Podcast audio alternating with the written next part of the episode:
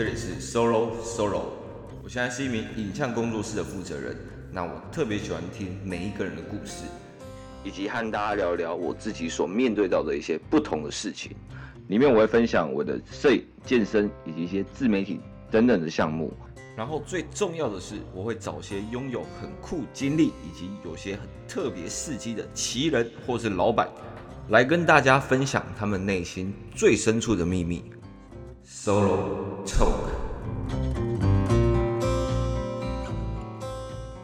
早安各位，我是 Solo 大安哥。今天哇，来宾一位比一位强大。我在去年的时候，其实我就开始在做自己的一个个人品牌经营，还有寻找怎么样去把自媒体这件事情给做好。那你会发现台面上很多非常厉害的可能经营者，他们也都不一定可以去好好跟你说怎么样做好经营这件事情。那他们更多的事情，可能是在对的时间，可能在对的平台做一些对的事，那呃导致他们的数位的一个曝光红利大量的涌进，然后以至于他们变成一个很不错的一个经营者。那我一直很想要在这个世界上找到一个可以从一到十的经营方式，可以把它整理起来，然后。量化告诉大家应该怎么做的一个人，那他也能够在不管任何时候，可能是呃二零二二年，或者是在一呃二零二零年，他都有方式可以从零到十，可以开始经营你自己的一个个人品牌的方式。那我觉得在台湾最具相关代表性的人就是唱歌，也就是今天自己的来宾。对，那 呃。这次邀请唱歌也是因为他刚好有出他第，呃，他今年又再再次出了他的新书《一人创富》，那里面的内容，因为我有订阅他的订阅制，所以其实就大部分的一个呃内容都已经看过了，觉得非常的值得。那这次也特地邀请唱歌上来好好分享他这次书以及他之前一些个人品牌自媒体的一些经验，顺便告诉大家一些我觉得超级有用的小技巧。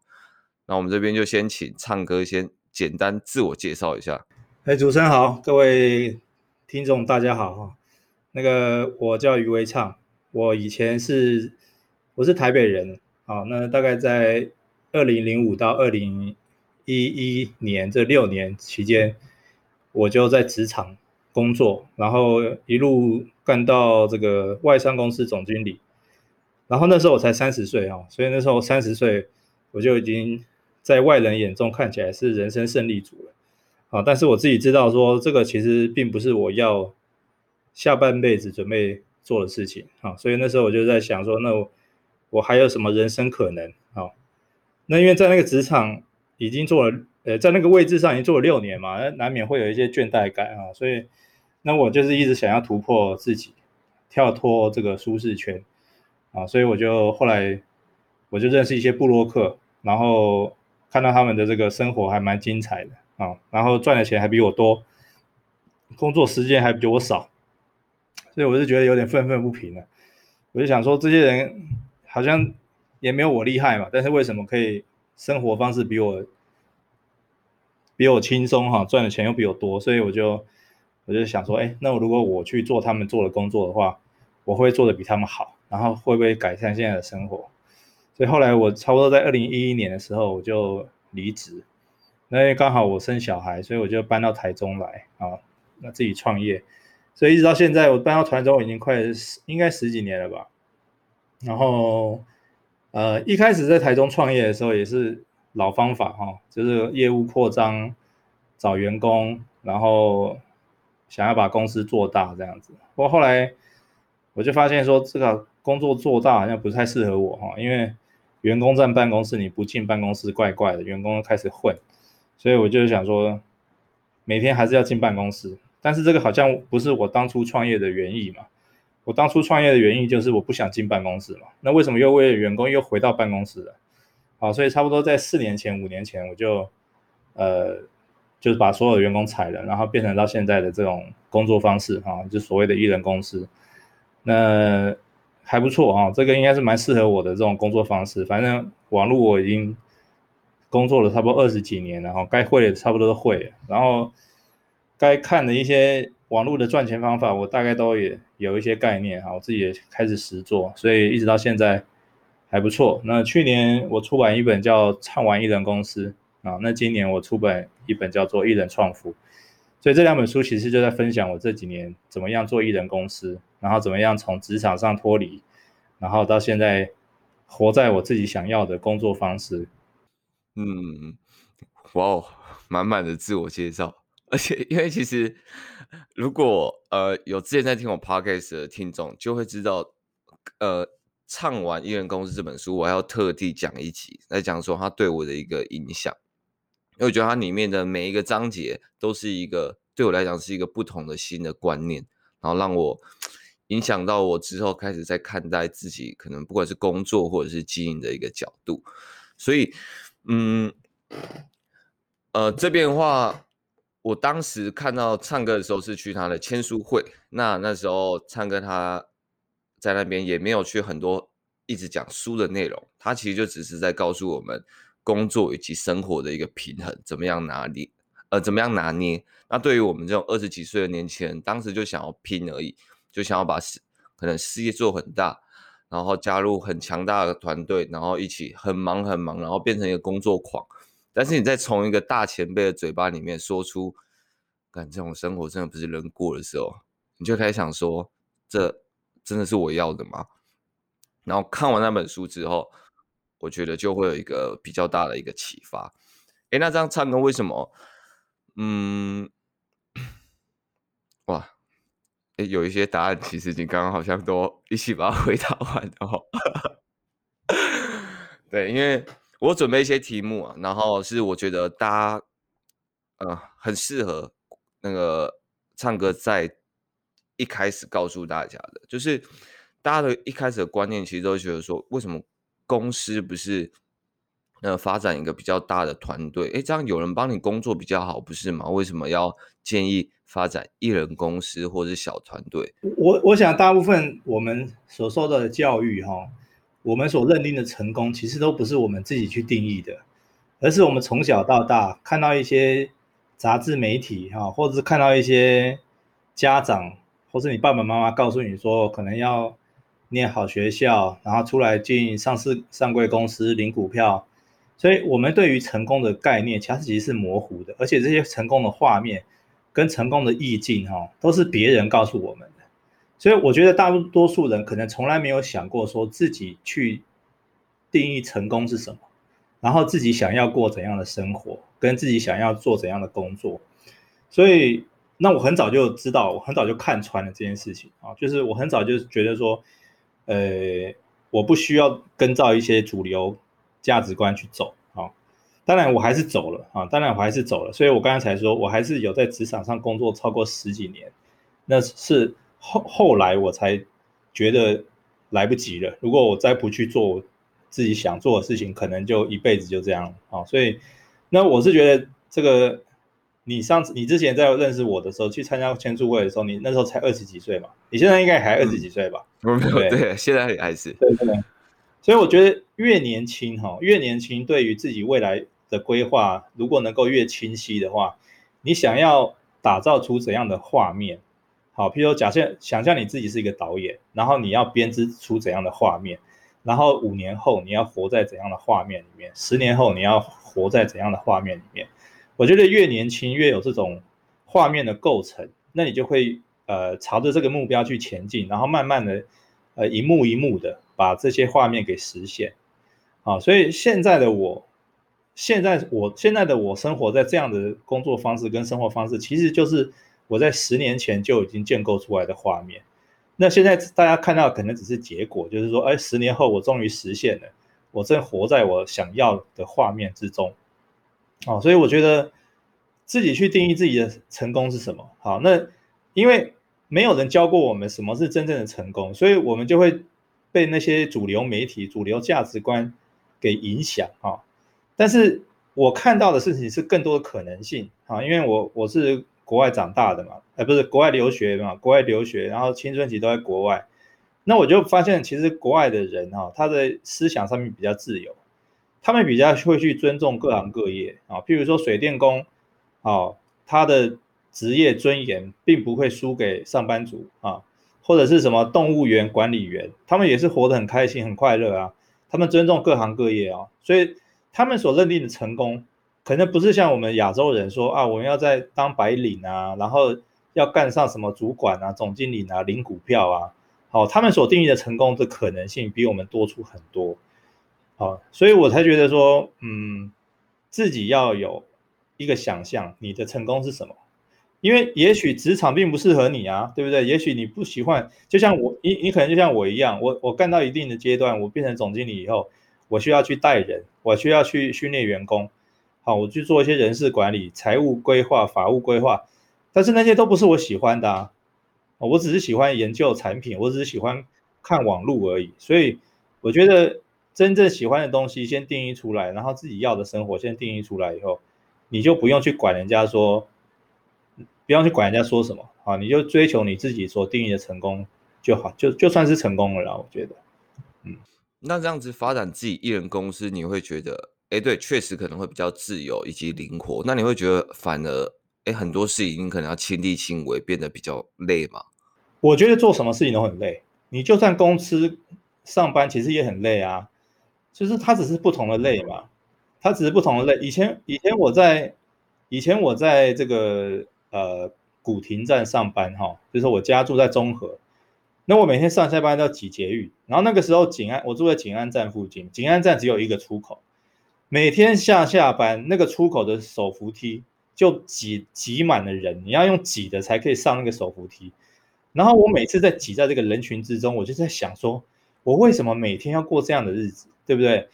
然后这个真的是我要的过的日子吗？所以你常常处在一些你不喜欢的画面之中，你就永远不想要存活在那种画面之中。好，所以那那我现在回想起来，我每天去做捷运，每天赶上班，每天挤那个电扶梯也很累啊。那为什么我可以忍受？好，所以我觉得，我觉得不管做什么都是很累的。那但是这个累是你自己选择的，还是别人帮你选择的？好，然后还有这个累是你一直累下去，它是有累积效益的吗？还是它没有累积效益？好，所以我觉得现在后来我做事情哦，我所有的一个越就是要不要做这件事情的一个关键因素，都会去说，哎，这件事情它可不可以让我累积，然后有累积效益，它会产生复利的效果。如果有的话，我才会考虑去做；如果没有的话，我可能就是不会去做。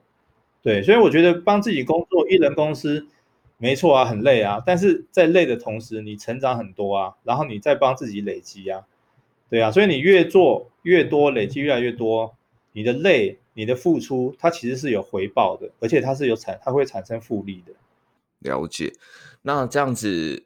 呃，下一个我想要问的，其实是一个我觉得比较。可以帮助到现在在听的听众朋友的一个问题，那就是如果现在可能你的小孩或者你身边的一个朋友跟他说，呃，跟你说要经营个人品牌，但是他现在是一个完全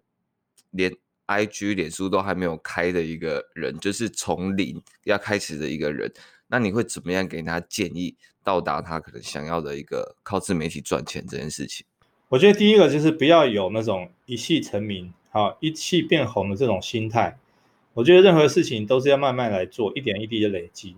那先看一下你检检视一下你自己的优势是什么？好，假设你很会写字，那就是文字嘛。如果你不喜欢文写字，你喜欢画画，那就是画画。那如果你觉得你长得不错，颜值很好，很上相，口条不错，那就做 podcast 啊，或是拍影片。现在有各种各样的方式可以呈现你自己的的专业啊，或是生活。那你选定一种内容形式以后，啊，假设是文字或是拍片，那你就去选择一个对应的平台。所以如果是文字的，它对应的平台当然就是部落格啊，或者是 FB。如果是图像，那它对应的平台可能就是 Instagram。如果是影片，它对应的平台就是 YouTube。好，那 Podcast 就是更多了。好，所以我觉得选定一个你你擅长的内容形式，然后去选定一个平台，呃，在那边至少经营一年以上啊。那个这个经营一年以上哈，我是觉得这个产量哈，最好是能够日更，也就是每日产出。如果你没有办法每日产出的话，如果你做不到的话，我觉得一个礼拜至少也要两篇啊，因为大量产出哈，是我认为初学者最应该做的基本功。这有几个好处。第一个好处是说，让你的作品能够越来越好，因为我们都是经过大大量的刻意练习，我们的作品才会越来越好。第二个是平台的呃运算法会对你有利。平台其实希望你去上面创造内容，但是如果你有一搭没一搭的话，平台就会认为说你这个是不认真，你是不认真经营的创作者。但如果你的量很多，然后很稳定的产出，这个平台就会认为说你是来玩真的啊，那它就会给你比较好的曝光，所以运算法也是很好。好，第三个好处是对你的读者来说，你每天在洗脑他们啊，这个英文有一句话说叫 show up every day，每天出现啊，稳定的存在。所以，当你的读者，呃，有养成一种看你的习惯的时候，你基本上你的品牌就开始慢慢浮现在他们脑子之中了啊。那经营关系，呃，应该说未来你要变准备变现的时候，你必须要有先有信任。那信任是怎么产生的呢？其实就是日常的见面嘛，日常的沟通，日常的洗脑。所以 show up every day 啊，呃，就是等于你在跟读者。建立一种信任关系，然后当有一天，可能是一年后或是两年后，你开始正式卖东西的时候，你想变现的时候，呃，只有信任的你的人才会跟你买。对，所以我给初学的建议就是说，选定一个内容形式，选定一个平台，持续的耕耘它至少一年以上啊，那这个是第一步。嗯，那这样子的话，呃，我刚刚突然想到一个问题，因为。我身边非常多朋友，他们在做这样子的一个呃更新的时候，他们就会觉得可能自己当下的影片的可能质感，因为他们可能呃一周一部影片的话，那他们可能会觉得，哎，这个影片可能没有达到我想要的一个质感水准。那通常你会怎么样给他一些建议？然后反而就因为这样的完美主义而卡住？没错啊，就是干嘛要完美主义的？就是。完美主义其实是一种拖延的借口，因为我想要做得好，所以我就不去做。但是你会发现，如果你是一个创作者，我们从来我们常常会有一个共识，就是说，我们越不用心，越花越少时间去做的作品，很可能反而是人气最高的。然后呢，有时候呢，我们用心去做的作品，诶，不见得很多人看哈，所以我才会说，作品的品质哈，它其实是一种非常主观的东西。就是你认为好的东西，别人不一定认为好；那你认为很很烂的东西，别人也不一定，说明还会觉得好。啊，所以你不知道嘛？你不知道，就说我们做了一个作品出来，其实你并不知道市场会如何反应啊。所以你就把它丢到市场上去给市场反应嘛，市场会真实呈现反应出来。所以我才会觉得，呃，我们要大量制作的原因就是正正正在于此哈。一开始没有人的作品是好的，我觉得大部分的作品都是烂的。可是，烂作品之中会有少数的好作品，好作品之中会有少数的优优秀作品啊，所以，所以很多人他们可能说啊，我不想日更，我不因为我觉得这个没什么好说的哈，可能是我我产生的东西都是垃圾。我跟你讲，就是因为你产生了很多垃圾，你才能够有办法提炼出黄金来。没有人偏偏中的，绝对没有人说。我要黄金就黄金的，没有啊，每个人的黄金都是从垃圾提炼出来的，好，所以我觉得不要认为说，不要先去下判断说，我这个东西出摆出去一定被很多人骂，被很多人摔哈很烂，其实不一定啊，你你你丢出去你才知道嘛，对不对？好，所以我觉得不用怕啦，就是这个大量产出哈，我常常我我常常说一句话嘛，叫做呃。作品连发啊，量多必中啊，所以就是我们我们用量取胜嘛，用量取胜。嗯，那这样子呃，可能每个创作的形式方式可能不太一样。像影片的话，日更可能有点小惊，如果还要再上字幕的话，那嗯对呃，如果以 Podcast 或者是文章来讲，日更是比较有机会。就像我 Podcast 一开始的前两个月，好像。呃，前一个月好像就是日更。那唱歌自己在日更的时候，因为我知道你现在那个呃完全订阅制，也就是呃付费的 email 文章，已经快已经两年多都是日更的嘛。对。然后是呃听你的 po 文方式，你好像也不是会囤文章起来，你就是每天早上睡醒，然后打一篇文章。对，哇，那这样子的话，要怎么去？你不会觉得有时候灵感会很就是匮乏，或者是不知道今天要写什么吗？这个很多人问我哈，就是我如何能够日更，然后而且还算是有品质的文章。那其实，呃，如果是如果没有囤货，所以是零，好，作品是一，所以很多人都说，哎，那你是怎么从零到一？两个小时就从从零到一？但其实不是，从其实秘诀是从零先到零点五，再到一。那这个零点五是什么呢？就是我的笔记啊，所以我有很多的笔记。我每天虽然正式的工作时间只有五点到八点啊，最近其实我不是五点哦，今天是五点，但是我这几天其实我现在都六点起床，因为我觉得两个小时我 我就可以写完。然后，呃，对，但是但是我怎么我怎么开始的？我并不是从零开始，我是从我的笔记去找，然后我觉得哎，这篇笔记现在。呃，我可以把它延伸出来，好，那我就可能从一个笔记，可能从两三百字的零散的笔记，然后把它结构化的变成一篇文章出来。所以我觉得平常的累积啊，就譬如说我是我是写文字的，我平常其实就要累积一些文字的这个素材啊，就是材料，就好像你要做一道菜出来，你的冰箱要有很多的配料跟这个食材，对不对？所以你冰箱越多食材，越多佐料，越那你在做菜的时候就会越快嘛。那刚刚你说日更 YouTube 很难，没错，它的确很难。好，但是这是我明年想挑战的事情，因为我看到有 很多人，对，因为我看到很多人他其实是可以做得到的。那我觉得一开始他肯定难的，因为一开始你对于比如说剪辑啊、上字幕啊，好，或是拍什么影片。你都没有头绪，所以你要一直在那边摸索啊、练习啊。你可能头几个月，你可能都要一天，可能要花我不知道五六个小时，甚至七八个小时，在那边做剪辑、上字幕。可是这件事情它会熟能生巧嘛？你越做越上手，越熟练，你可能半年以后或是一年以后，你在日更的时候，你所花的时间可能就会两倍少哦，或是三倍少，对不对？可能从九小时变成三小时。那你的日更速度就会比较快，但是它同样产生差不多品质的作品，好，所以我觉得就看这条路，你觉得值不值得去付出，值不值得去优化？如果 YouTube 是你觉得十年内你都想要经营的频道的话，那你当然很值得花一年或是两年的时间去优化整个生产的效率或是生产的速度，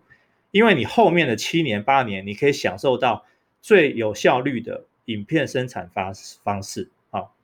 那我自己的规划就是，呃，文字的日更我到明年六月三十号结束，哈，那我就会变成周更，那我就要去挑战日更 YouTube，所以现在我开始做什么呢？我就开始备料了，好，我现在每天生活，我可能就会拿手机去拍一拍这些，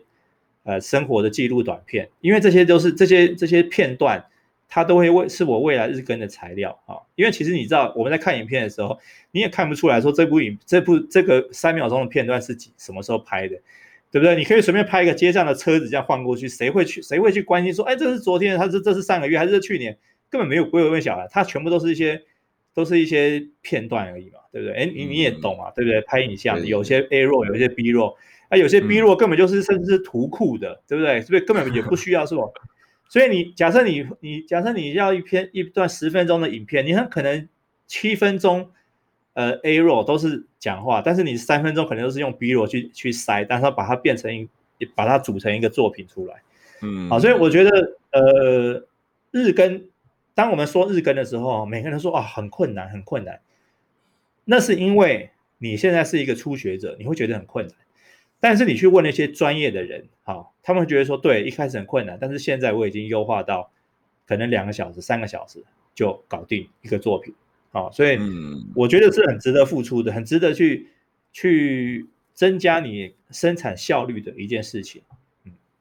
嗯，了解。那这样子，呃，像现在个人品牌或者是网红 KOL，就是已经日益增多，就是随便路上随便问，可能他们都是。有破万粉丝的人，那你会觉得这个市场它会呃有可能饱和，或者是开始没有那么有价值吗？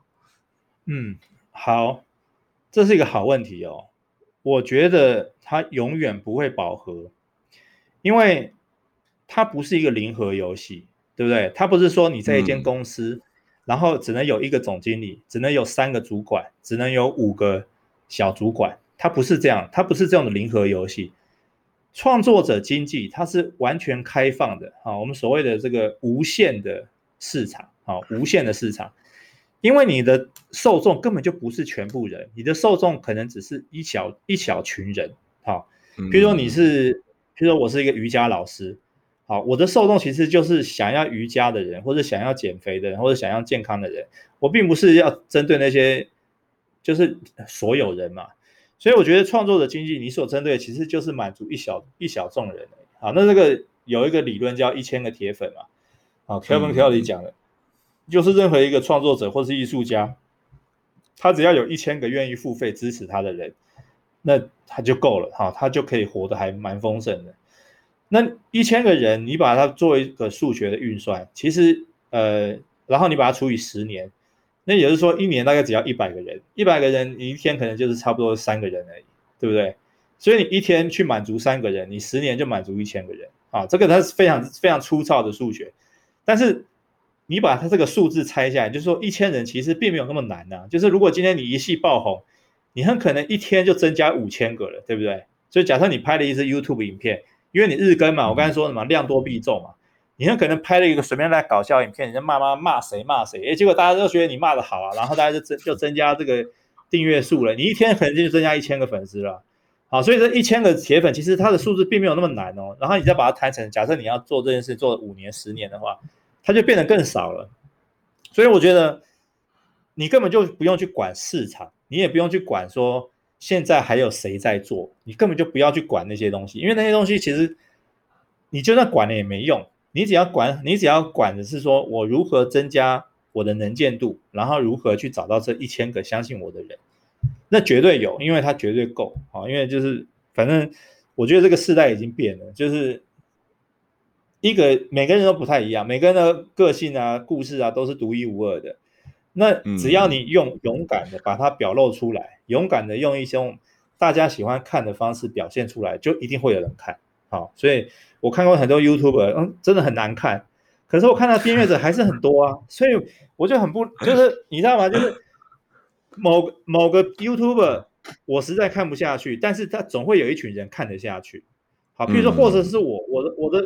我的东西很多人他他不喜欢看嘛，或者说他觉得不好看嘛，可是总会有一群人想要看，所以你你其实根本就是不用去管市场怎么发展，这个东西永远不会饱和的，只要足够有足够看你的人就够了。嗯，了解。那呃，因为像三哥的那个文章里面，他会定期介绍一些个人品牌的案例，让大家可能有一个可以参考的依据。那像你介绍这么多个人品牌的一个案例里面，你对谁是特别呃充满印象的吗？啊，好多 哈，很多哎，很多很多。这个我我觉得，嗯，我比较喜欢看那种没有很多人知道他，好，然后他的他可能有出书，嗯、但是他的书因为很少人知道他，所以他的书可能也没有变成翻成中文的啊。但是因为我都看英文的，所以。所以我像有一个，我记得他是很久以前的人哈，他是卖 CD 的啊，他是一个独立音乐人，嗯、然后他叫做 Der 呃 Derek Sivers，那他的出他的书跟他的人生哲理哦，都是非常的，呃，我我是很很对我的胃啦，但是他就是没有那么有名啊。那他已经他就卖掉他的公司以后，他就财务退休了啊，他就环游世界。好，那还有当然大家很熟悉的 Tim Ferriss。啊，就是每周工作四小时的作者啊，那每周工作四小时这本书也是启发很多后续的创业家哈。我我认为他是艺人公司的始祖啊，就是就是艺人公司可能也是受到他启发的。对，其实还有很很多啊，还有还有像我用的这个呃 email 行销工具啊，像 ConvertKit，它的创办人叫 Nathan Barry 啊，也是一个我很喜欢的人，就是我很欣赏的，他也是一个创作者，然后他为了创作者。呃，去做了一个 email 行销的工具，那、啊、现在也是哇，反正赚很多钱，啊，所以我觉得这些在台湾人眼中比较不熟悉的创业家，他们的书也都没有中文翻译的啊。哦，Tim Ferriss 有了，Tim Ferriss 有，因为他在、嗯、他在台湾人眼中还蛮熟的。我是我比较向往的人，就是我我如果今天想要成为的人，也会比较像他们一样，就是我其实不想要很有名，很有名，很有名，就是有名到你走在路上都会被人家认出来，然后人家来跟你路人来跟你合照的。啊，我其实很不想要成为那样的人，因为我觉得那样子，他部分牺牲了你的自由，你的公众自由，对不对？就好像艺人嘛，艺人现在走在街上偷偷摸摸的，对不对？然后还有一些可能还会有一些什么人身安全等等的啊，所以我觉得，我觉得我们人哦，嗯，最成功的人哦，也不是说最成功的，就是应该说我比较向往的人是说，你很成，你很成功，你很有钱，但是你走在路上没有人知道你是谁。所以我觉得这种人是最好的，就是很低调的富足啊，很低调的富足。那这个是我比较想要想要成为的人。但是有时候你太低调，人家也不知道你多厉害，那可能就不跟你买东西了。所以就变成说，其实你偶尔要高调，偶尔要低调。那为什么要高调呢？就是因为你要增加能见度，你要卖东西，你要赚钱啊。但是在但是你可能要去精准控制一下你你成名的速度啊，就是不要让太多人知道你这样子。嗯哇，这有点矛盾，这样听起来好难哦。对，因为我们对，没有一开始不用想那么多了，一开始就是努力变红就对了。因为因为高调很难，低调很简单啊。低调，你这什么事情都不做，你就你就默默的变低调了嘛。因为力求高调的人那么多，所以我觉得这个这个这个概念就是说，瞄准月亮，射中星星嘛。你要尽可能的高调，因为你绝对不可能做到一百分的，你绝对不可能。变到非常非常红的啊，那就算你变到非常红，你只要消失一阵子，大家就忘记你了。所以其实也还好啊。所以我觉得初学者就不用想，不用想低调了，不用想低调了，就是高调，一直努力高调就对了。因为高调这么多人在高调，你也不一定高调得起来啊，也也已经很难了。嗯嗯，做到再说，好，做到再说，做到再了解下一步。哎，那这样唱歌会对于一些自媒体的一些比较中阶，或者是他可能也有一些不错的。呃，一些经营方式的人，呃，新的，嗯、像我觉得比较多，我身边遇到可能他们也进一阵子，但是他们可能会遇到问题是，可能他们讲的东西，呃，我举健身的例子来讲，因为我身边讲健身的非常多，但是，呃，像健身这个东西，他们可能已经讲了非常非常久，那其实该讲的东西也差不多该讲，那可能有一些新的东西进来。可能一些投资他也有兴趣，但是他他不可能抛掉健身去讲投资嘛。那这样的话，这样子的一个平衡还有结合的话，唱歌自己之前是有遇过的吗？就我觉得每个人都可以有多兴趣啊，他其实并不冲突啊。你说健身讲完了，讲理财为什么不行？我觉得可以啊，就是我觉得可以啊，就是因为呃健身的，因为每个主题它其实都可以有办法去连到其他主题啊，就是。你只要能够给一个给出一个合理的说法就好了，对不对？你健身，假设你健身很厉害，你赚了一些钱，你要去投资健身房。假设你要投资健身房，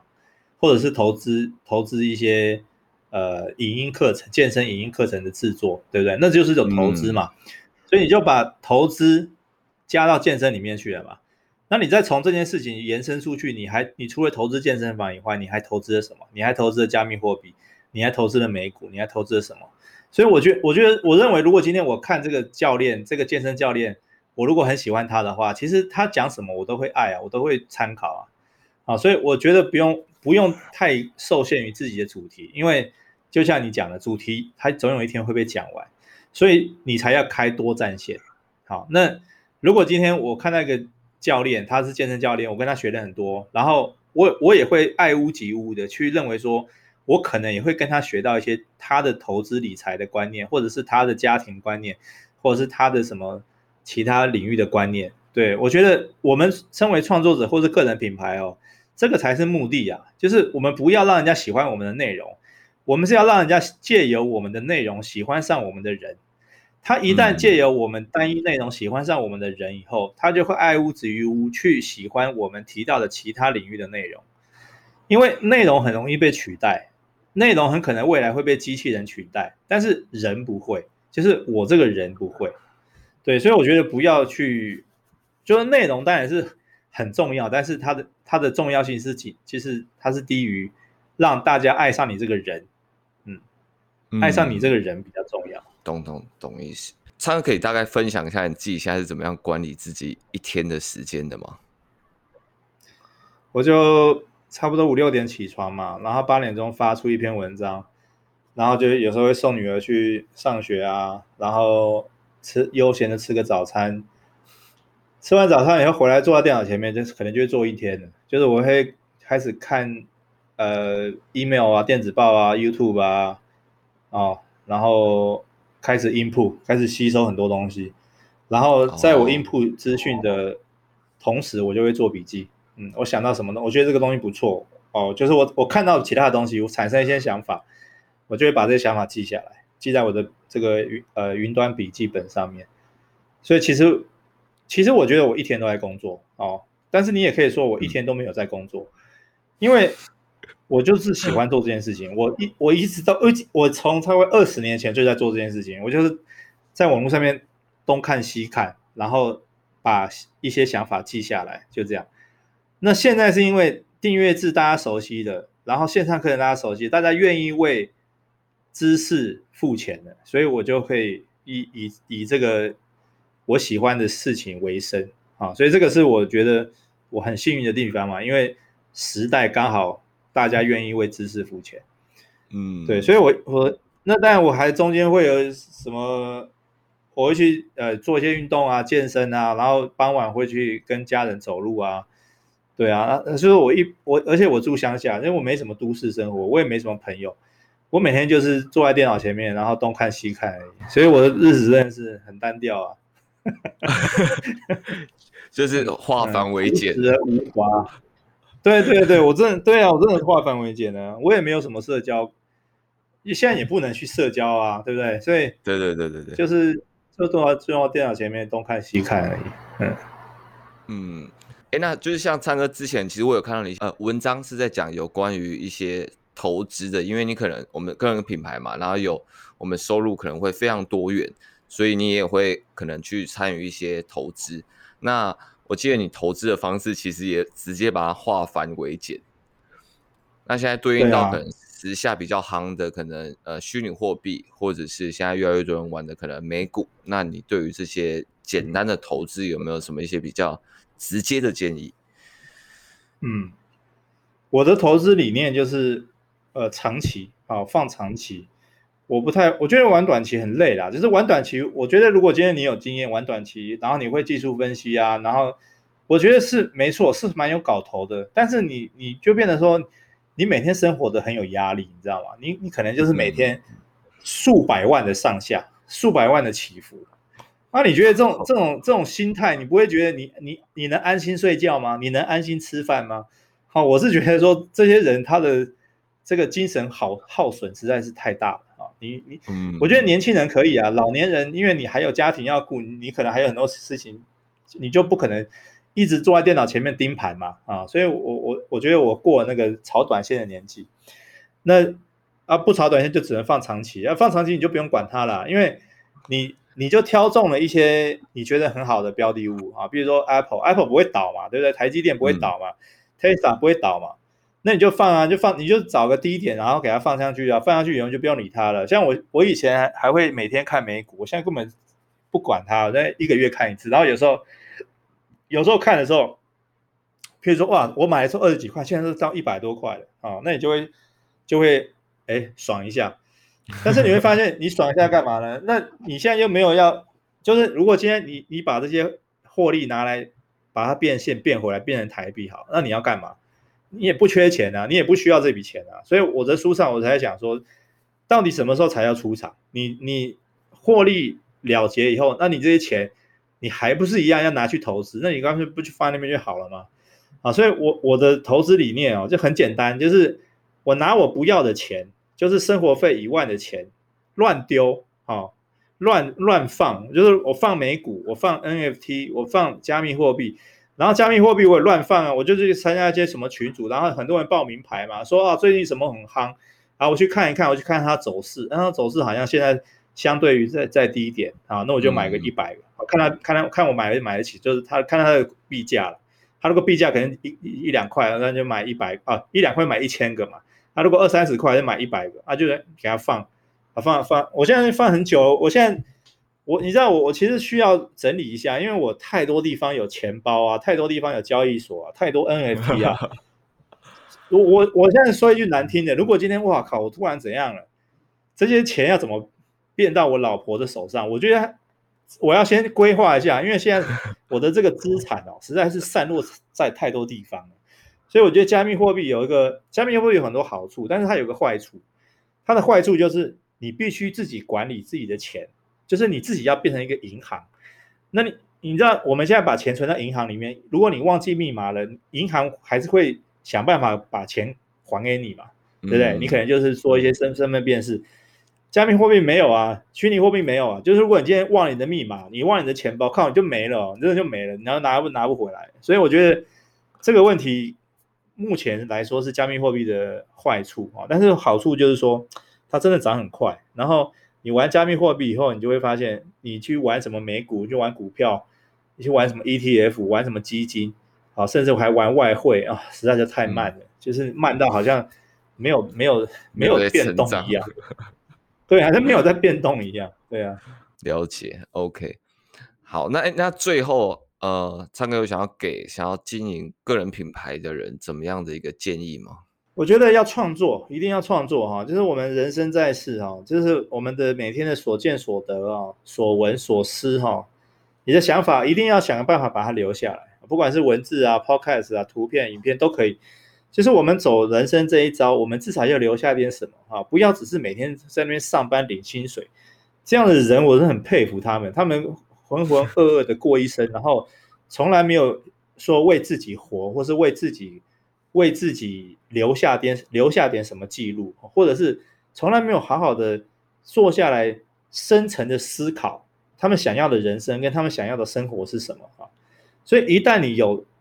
这个深层的思考，知道自己为什么来到这个世界，知道自己接下来余生要做些什么事情的时候，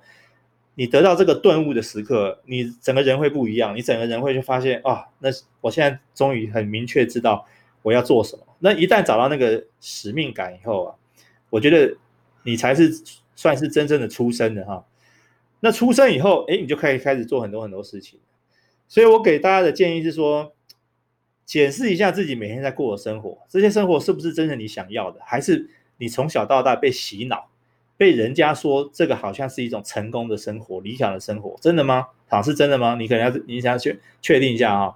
啊，如果不是的话，那你就要去想怎么改变。那我觉得很多改变的方式，就是因为你可能没有看到过很多的可能性啊。就像为什么我会改变？因为我看到很多可能性。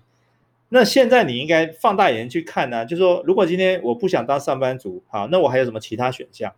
那这些其他选项的世界里面有谁是成功的案例啊？譬如说，假假设以我当例子啊，你看到我的好像生活很不错，那你想成为我，好，OK，很 OK 啊，那你你就知道我做得到，你可能也做得到，因为我也是看人家做得到，我才去跟着人家做的，好，所以永远不会嫌晚去改变你的职业的方向，跟你想要的生活，就是我觉得。就算你是四十岁、五十岁，听到这个这一集节目，我觉得你还是来得及做改变。那我想你的听众可能是比较年轻的，二十岁、三十岁。那我觉得越早越早找到人生的使命感，它其实是越好的啊。那怎么找到呢？就是多看、多看、多想，嗯，而且要认真的看、认真的想，聪明的看、聪明的想。哦，了解。那唱个最后的话，可以帮呃。听到现在的人推荐一些可能影响你很深的人以及一本书吗？OK，人很多哈。刚刚我说了 Tim Ferriss 啊，他叫提提姆提姆费里斯吧，Tim Ferriss。我把它连接放在下面。呃，如果你是想要学习关于金钱哈或是财务的话，我觉得有一本有两本书很经典啊。一本书就是《穷爸爸富爸爸》啊，《富爸爸穷爸爸》。这本书真的是非常经典啊！我是差不多也是二十几岁看到，然后也是改变我对一些呃金钱观哈。嗯，还有一本其实也很经典，叫做《有钱人想的和你不一样》。